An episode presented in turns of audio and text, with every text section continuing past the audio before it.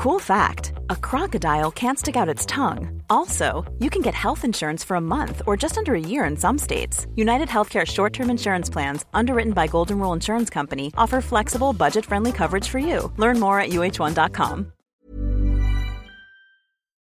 T'as vu tu, me, documentaire, eh, tu me lances pas, je suis bourré, mec. Je vais dire n'importe quoi. Bonjour. C'est moi Orson Welles. J'aime pas trop les voleurs et les fils de pute.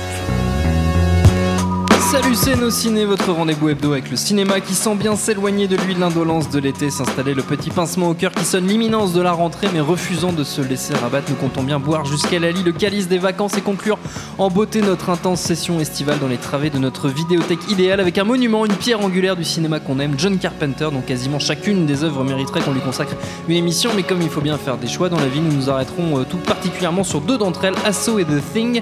Et pour parler de tout ça autour de la table, trois princes des ténèbres, Arnaud Bordas, salut Arnaud. Salut Thomas. Stéphane Moïsakis, salut Stéphane. Salut Thomas.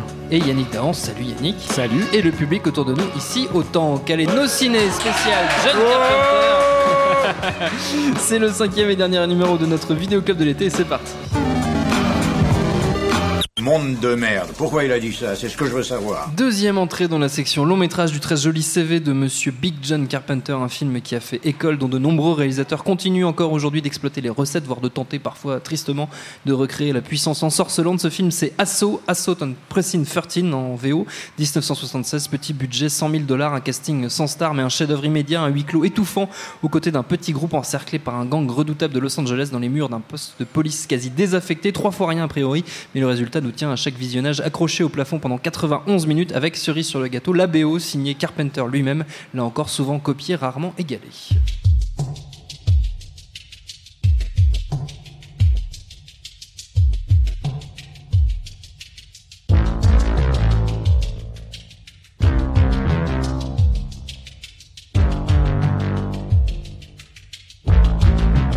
Et je précise pour les chanceux qui l'ignoreraient, Casso a fait l'objet d'un remake en 2005 par Jean-François Richet avec Ethan Hawke et Laurence Fishburne et que c'est un peu tout pourri. Mais ce qui nous intéresse, c'est l'original. Quel regard porte-t-on sur Asso, le vrai, aujourd'hui, Arnaud? Eh bien, euh, oui, Asso. Alors, bah, c'est vrai que c'est le, on va dire, c'est le premier film euh, qui a qui a vraiment fait remarquer euh, John Carpenter. Avant, il y avait eu Dark Star quand même aussi, son film de science-fiction. Mais euh, je pense que c'est un, un film remarquable dans le sens où euh, déjà d'entrée, il pose la, la, la patte de Carpenter euh, dans sa manière de, de recycler à l'intérieur du, du cadre de la série B euh, de, de cette époque euh, ses goûts de cinéma classique. quoi. Parce que c'est vrai qu'il y a cette idée. bon, on a, on- on a souvent parlé de Rio Bravo, évidemment, Oui. le western de Hawks, vu que c'est un, un disciple revendiqué de, de, de. Et Casso serait une relecture quelque part de Rio Voilà. Bravo. Moi, personnellement, il en, a, aussi parlé. Je trouve que c'est plus euh, un remake de Escape from euh, Fort Bravo euh, de John Sturges avec William Holden. Je ne me rappelle plus le titre français. Mais dans le sens où il y a dans les deux films cette alliance entre, on va dire, les méchants et les gentils au départ pour affronter une menace plus grande. Dans Escape, from Fort Bravo, euh, c'est la cavalerie qui, qui, s'allie avec euh, des bandits pour repousser des Indiens. Quoi. Ils sont euh, assiégés dans un, un bout de désert. hein. Et, euh, mais euh, je, je parle davantage de ce film parce que il y, a- y a la liaison en fait avec le avec Asso dans le sens où on, on- l'ennemi n'est vraiment pas personnalisé. L'ennemi Oui. de, de Rio Bravo, il est personnalisé. Quoi. On le voit. Euh, celui de, de- de Fort Bravo, c'est c'est vraiment ça. C'est on ne les voit pas les Indiens. On ne les voit quasiment pas. quoi. C'est juste des balles qui filent, des, des- des- des flèches, des trucs comme ça. Euh, et et- et c'est ça qui fait vraiment le, le, le- le sel d'assaut, c'est qu'on a euh, euh, un renversement des codes, on va dire, euh, euh, face à une menace indéterminée qui, et, et- et on comprend le, le goût de Carpenter vu sa filmo par la suite, pour ce petit aspect presque fantastique qui, qui lorgne vers le fantastique, quoi, de- de- d'avoir cet ennemi indéterminé. Il y a des séquences d'angoisse dans Assaut, euh, de pures séquences d'angoisse où évidemment la, la musique joue son rôle, mais euh, où on voit les opposants se positionner de manière presque fantomatique. Euh, euh, D'ailleurs, juste une petite parenthèse, tu as, parlé du remake de Richer, mais il y a un remake non avoué qui est largement plus brillant euh, et français, c'est euh, le Nid Gap de Florence Oui. Même, parce que c'est c'est pareil, ça, ça reprend la. Ça reprend complètement les Ah, codes, euh, voilà. les codes d'assaut. Stéphane. C'est un film, c'est-à-dire c'est un film qui a créé une structure, euh, enfin qui a créé, en tout cas qui a remis au goût du jour une structure euh, de façon urbaine, euh, dans plusieurs films. Je veux dire, même, je- même nous, on a un peu fait ça avec la Horde à l'époque, quoi, en- sans même s'en rendre compte. C'est tellement euh, quelque chose de. Alors, de- La Horde, qui est le film que, que- de Yannick que vous avez, voilà. C'est une structure qui est tellement en fait euh, forte, simple mais forte, que voilà, en fait, il y a beaucoup de films, de séries B, de, de choses qui ont, qui ont repris ce- ça, même encore une fois sans s'en rendre compte. Le truc qui est, qui est très fort avec, euh, avec Asso, c'est justement ce que disait Arnaud, c'est que c'est un film qui, euh, qui représente Carpenter de, de- de manière globale. C'est-à-dire, c'est effectivement, c'est la première fois qu'on qu'on avait le cinéma de John Carpenter. Ouais. C'est ça, quoi. Le cinémascope, la musique, euh, l'aspect radical, euh, no bullshit de- du personnage. Et c'est moi, personnellement, c'est ce qui me manque aujourd'hui dans le cinéma actuel, quoi. C'est-à-dire vraiment cette. cette le fait qu'il y ait une personnalité qui transcende totalement le sujet, le genre en fait qui est traité à l'é- à l'écran quoi. Et Asso c'est ça quoi. C'est tu pars de, de, de Howard Hawks, t'atterris sur John Carpenter. C'est vraiment c'est vraiment euh, comment reprendre euh, ses propres films. The Thing, ça va être la même chose. C'est-à-dire que malgré le fait que que ce soit un remake, malgré le fait que ce soit c'est une- un film de John Carpenter Mm. quoi qu'il arrive en fait. Et, et c'est ce qui fait la force de son cinéma de manière générale. C'est pour ça que j'ai un peu de mal en général à faire la distinction euh, qualitative entre tous les autres films parce Oui. qu'il est tellement cette personnalité, elle imprime tellement en fait ce- son cinéma et vice versa que, voilà c'est c'est c'est presque un maintenant a un peu changé quand tu vois The Ward mais c'est c'est à l'époque en tout cas c'était un, vrai plaisir. On savait qu'on allait voir quelque chose de fort en fait en allant voir un film de John Carpenter pas un film de vendu pas un film de studio pas un film de truc un film de John Carpenter quoi vraiment quoi.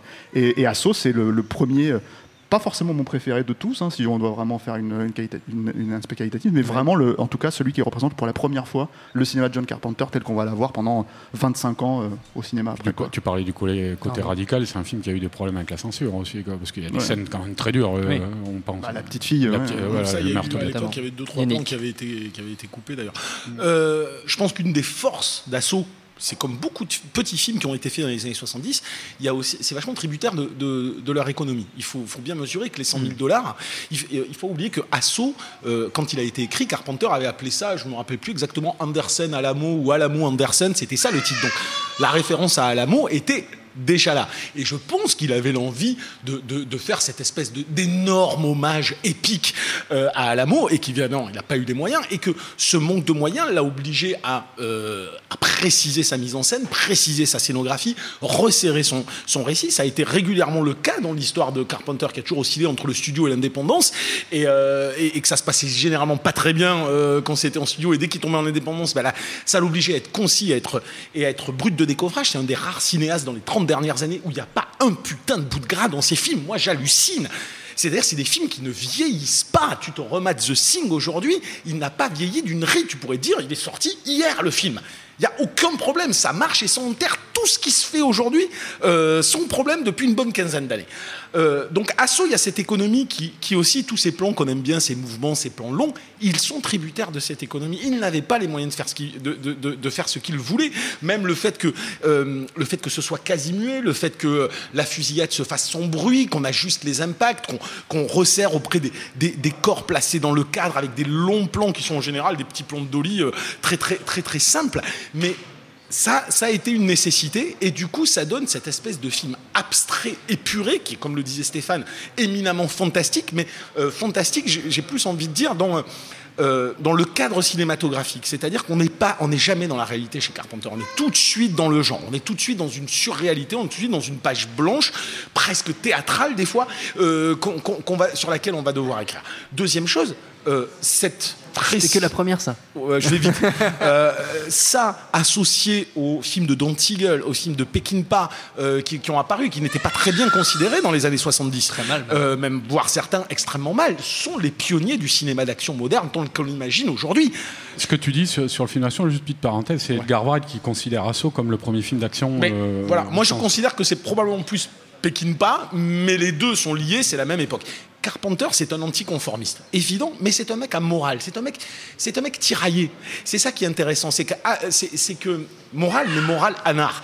Moi, ce que j'aime chez, chez Carpenter, c'est que c'est Si chez Friedkin, les personnages basculent dans des névroses, chez Carpenter, ils se révèlent. Et c'est pas pour rien qu'on a souvent des bad guys, des détenus, des criminels, des tout ce que tu veux, qui deviennent presque plus héroïques que, que le héros. Même Big Trouble in Little China est, est un jeu sur qui est le héros, qui est- où est le vrai, où est le faux, avec ce personnage qu'on croit être le héros et qui ne l'est fina- finalement jamais pendant le film. Et il y a Asso, Asso à retrouver en DVD et VOD, à voir absolument, vous l'aurez compris, ainsi que tout le reste de la filmo qu'on va continuer à explorer. Because I hate that car. I mean, you, you care more about that car than you care about me.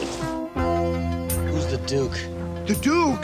The Duke of New York, eh, number one? The big man, that's who.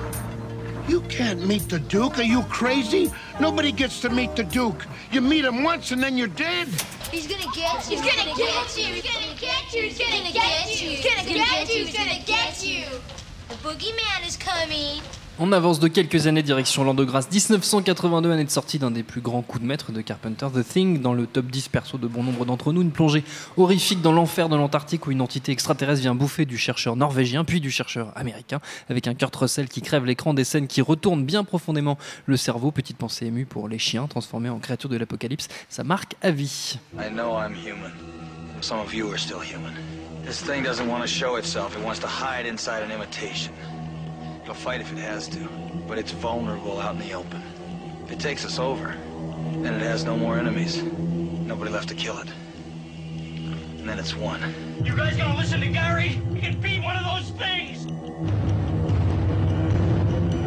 Et une nouvelle fois, la musique est absolument monumentale. The Thing, on en pense quoi aujourd'hui, Stéphane?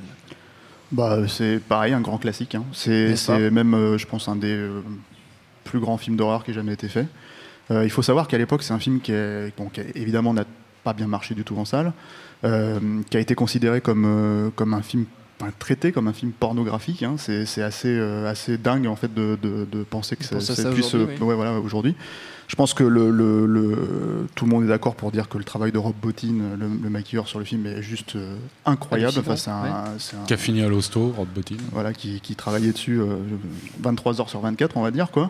Mmh. Et effectivement, c'est dans, dans la lignée de ce que disait euh, Yannick tout à l'heure sur le personnage, euh, sur la personnalité de John Carpenter. C'est-à-dire que en gros, euh, c'est comment prendre euh, un film qui est considéré comme un classique des années 50, qui a, bon, qui est, qui est dans son temps, hein, qui est dans son époque.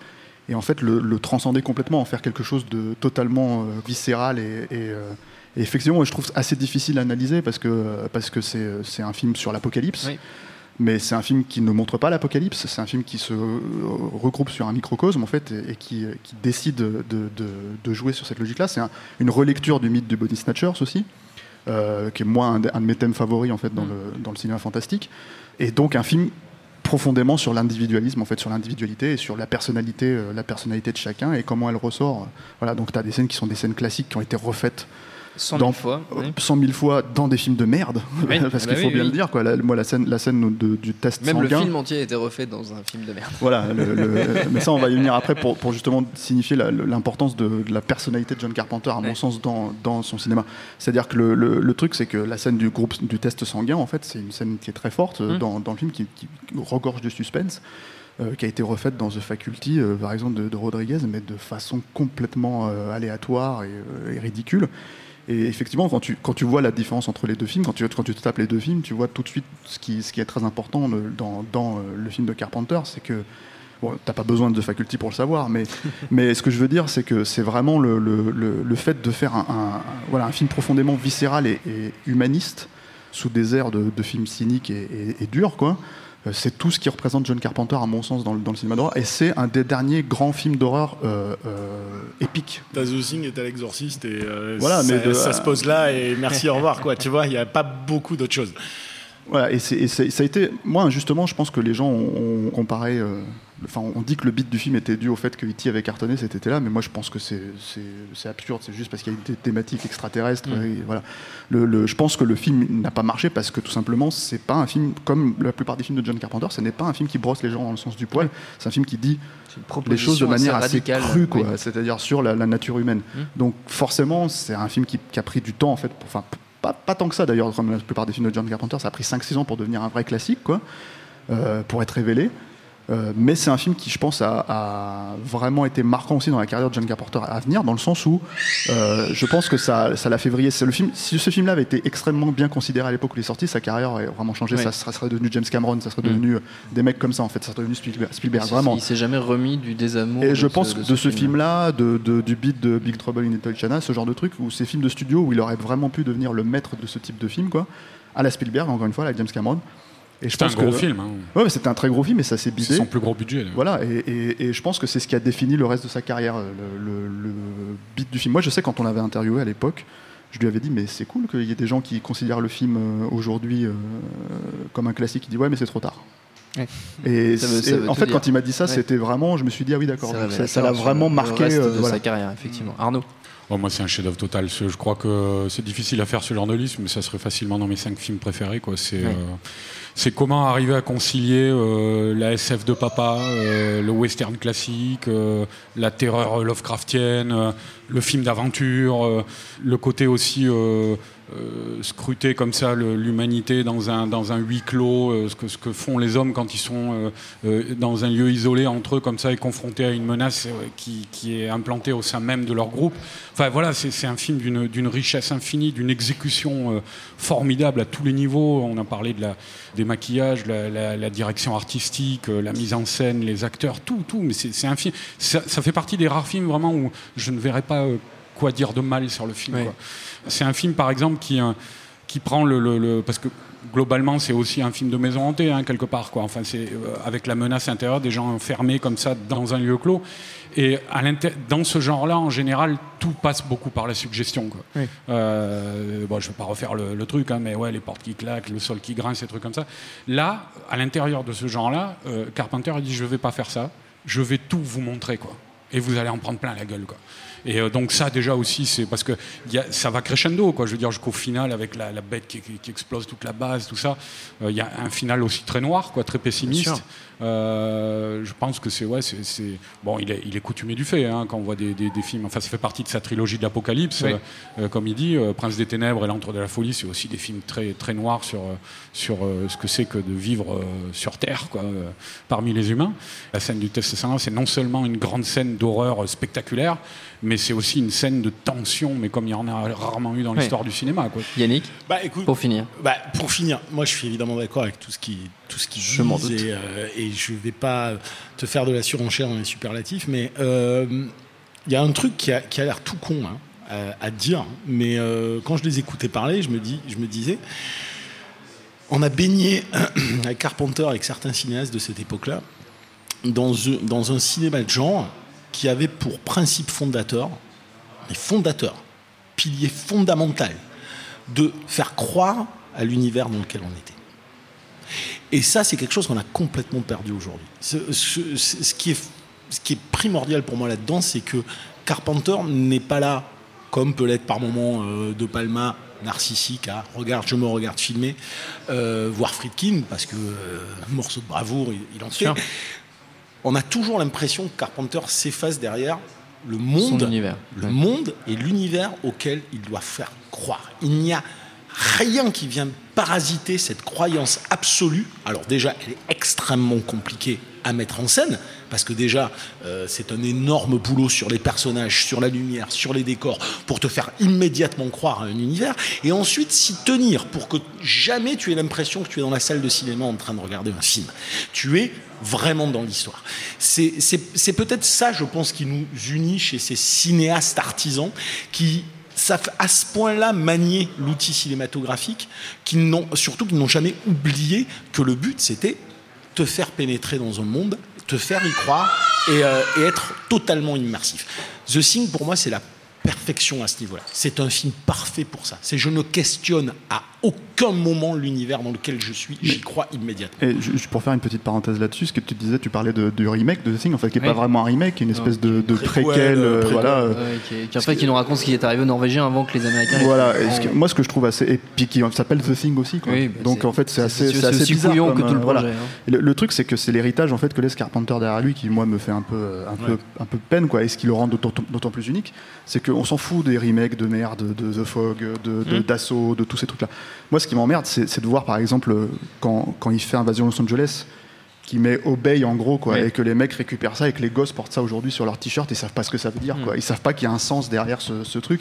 Ils savent pas ils, ils récupèrent juste l'imagerie et c'est en fait j'ai l'impression surtout qu'ils ont récupéré une, une c'est devenu une marque. c'est hein. devenu une marque alors Ils qu'en ont fait c'était vraiment anti- chez- ils ont- ils euh, totalement inversé le sens du film. Voilà, et, et c'est ça qui est complètement dingue, c'est ce qu'il laisse en fait, euh, c'est ce qu'il laisse en fait derrière lui qui, n'est- qui, qui, qui, pour moi le rend vraiment unique et, euh, et, euh, et individualiste et, et unique dans l'histoire du cinéma. Point barre quoi. Tout le cinoche qu'on fait est devenu. Oh, tout ce que le cinoche aujourd'hui est l'antithèse de ce que défend réellement John Carpenter. Tout, absolument tout. Même Mad Max. Sauf Mad Max.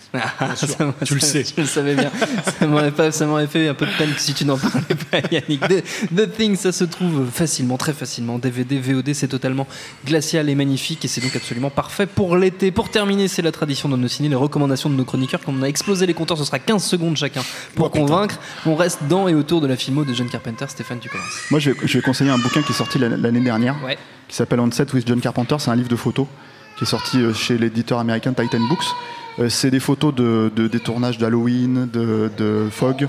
Euh, magnifique ouvrage. Euh, pour ceux qui sont fans de John Carpenter, c'est fait par la, la- la photographe de plateau de ses premiers films. Elle s'appelle, euh, attends, je retrouve son nom pour pas l'écorcher, Kim Gottlieb Walker. Voilà. Et c'est un très beau bouquin de cinéma. C'est un peu chéro, hein, c'est 40-50 dollars, quoi.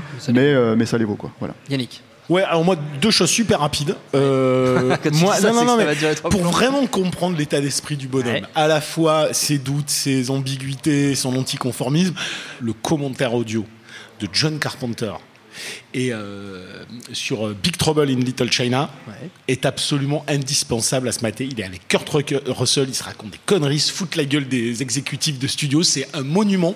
C'est la première fois que je regarde un, co- un commentaire audio où je me pisse de rire pendant une heure et demie. C'est vraiment mortel. Et, Et ce le- qui est génial, c'est qu'ils ont, en fait, à un moment donné, ils s'arrêtent de parler du film, ils parlent d'eux. Comment, comment va ton fils? Bah ça Ouais, va, et c'est puis ils ça, pendant un quart d'heure comme Et ça. tu vois vraiment qui ils sont, c'est assez génial. Et le deuxième truc, c'est que euh, on a trop déchiré Los Angeles 2013. Ça m'énerve. Ce n'est peut-être pas. C'est peut-être perfectible visuellement, Ouais, ça je veux bien. Escape mais, from LA, donc. euh, Escape from LA, mais ça, ça condense toute la badass attitude de mec qui ne demande qu'à être aimé, mais qui en même temps veut envoyer chier le système. Arnaud? Bah, moi, comme on a parlé d'Assaut et de The Thing, euh, qui était plus ou moins inspiré de film de War Dogs, euh, je vais prendre le, le- le film préféré de son cinéaste préféré, euh, Seuls les anges ont des ailes, 1939, avec Cary Grant. Euh, c'est un chef-d'œuvre total. Euh, Grand c'est- chef-d'œuvre du cinéma. Voilà l'histoire d'un d'un d'un- un petit port d'Amérique du Sud, euh, d'aviateur qui postal qui traverse la cordillère des Andes pour livrer le courrier. Et donc il y a une femme qui déboule dans ce milieu masculin, qui va tomber amoureuse de Cary Grant. ça. Alors bon, il faut, je peux pas raconter tout le film parce. Que c'est bourré de, de Et puis on n'a pas le temps. hein. de rebondissements. Temps, en plus. Non, mais c'est bourré de rebondissements super beaux et où on comprend euh, ce que ce qu'aime Carpenter là-dedans parce qu'on retrouve en germe euh, ces personnages jusqu'à ce final avec ce jeu de, je dis pas ce que c'est, mais ce jeu de pile ou face euh, où on nous montre voilà ce que c'est qu'un homme quoi. Et on, on retrouve justement voilà tous ces héros, euh, on retrouve en germe Snake Plissken, euh, Macready, euh, tous ces personnages-là qui ont habité la filmo de, de John Carpenter. Merci à tous les trois, notre temps est écoulé. Merci à Seb Salis, à la technique, à Pierre Chaffanjon pour les petits extraits, au tank et au public pour l'accueil. Prochain nos ciné, on reprend notre rythme annuel, ce sera la rentrée, on sera heureux quand même. D'ici là, vous nous retrouvez un peu partout sur le net, SoundCloud, Mixcloud, YouTube, Facebook, Twitter. On s'appelle Nos Ciné à chaque fois. N'hésitez pas à écouter nos précédentes émissions sur William Friedkin, sur Christopher Lee, sur De Palma. Laissez-nous des petits messages, ça nous fait toujours plaisir. En attendant, on vous dit à la semaine prochaine. Mademoiselle, madame, Tina Turner, qui chante, eh, eh, qui chante, qui chante quoi, qui chante quoi, vous allez l'entendre tout de suite. Salut, c'est Nico Pratt. Retrouvez No Fun chaque jeudi en podcast. No Fun, votre nouveau rendez-vous musical hebdomadaire qui analyse, décrypte et parfois trash la pop musique. Qui chante, qui chante, qui chante quoi Every year, one thing is always predictable postage costs go up. Stamps.com gives you crazy discounts of up to 89% off USPS and UPS services, so your business will barely notice the change. Stamps.com has been indispensable for over 1 million businesses just like yours. It's like your own personal post office. No lines, no traffic, no waiting. Sign up with promo code PROGRAM for a four week trial plus free postage and a free digital scale. No long term commitments or contracts. That's Stamps.com code PROGRAM.